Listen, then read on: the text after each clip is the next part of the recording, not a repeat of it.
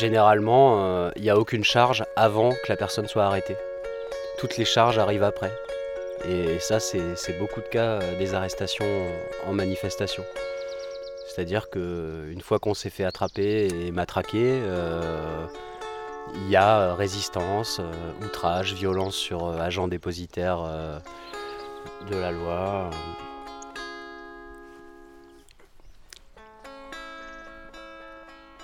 La peur est une stratégie du pouvoir. Quand on voit que quand on se fait arrêter par la police pour un contrôle de véhicule, ce qu'on nous demande c'est si on a du sérum phi dans notre voiture.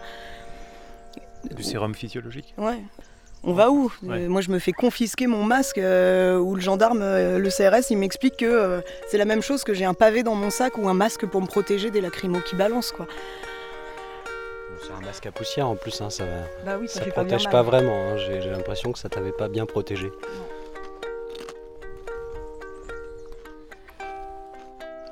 Sur la question de la peur, je crois qu'il y a vraiment quelque chose de stratégique utilisé par, par le gouvernement.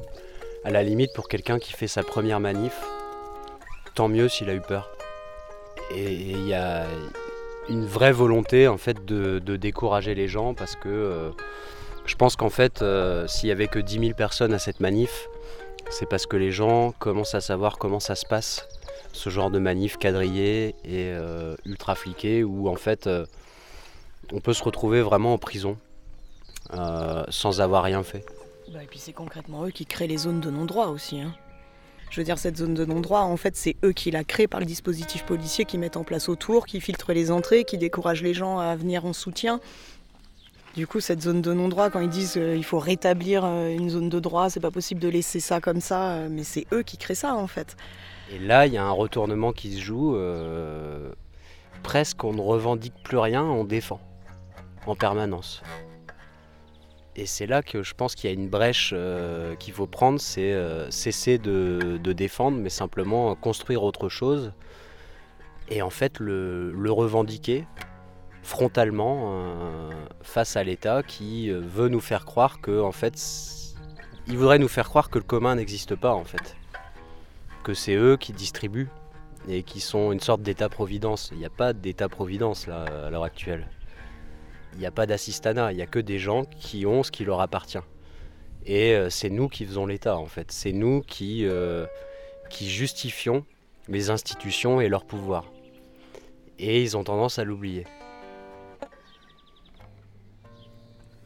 Le fait de se rassembler par exemple pour se sentir plus fort dans cette manifestation, d'un point de vue légal, ça s'appelle un attroupement après les dernières sommations.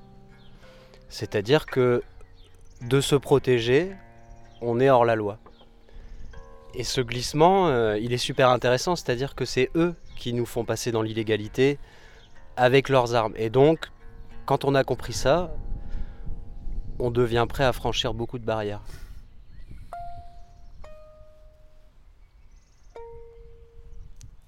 De toute façon,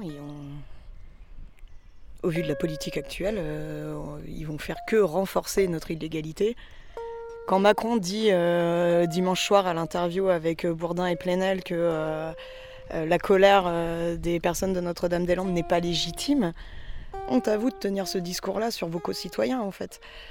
Il part du principe qu'il y a toute une frange de la population qui était contre la construction d'un aéroport et qui voit que cette lutte a amené des choses euh, de construction positive dans euh, construire un, autre quotidien, construire un autre rapport à l'économie, construire un autre rapport à la nature, un autre rapport à la monnaie, aux, gens, etc. Honte à vous de nous considérer comme ça, honte à vous. Euh. Ou tu pourrais l'inviter à dîner, tu vois, tu pourrais lui dire allez viens Emmanuel, peut-être que ça le détendrait. Ouais, je sais pas s'il passerait le cap d'aller faire caca dans des toilettes sèches peut-être qu'il fait pas caca. Ah, peut-être. Je pense que Jupiter ne fait pas caca.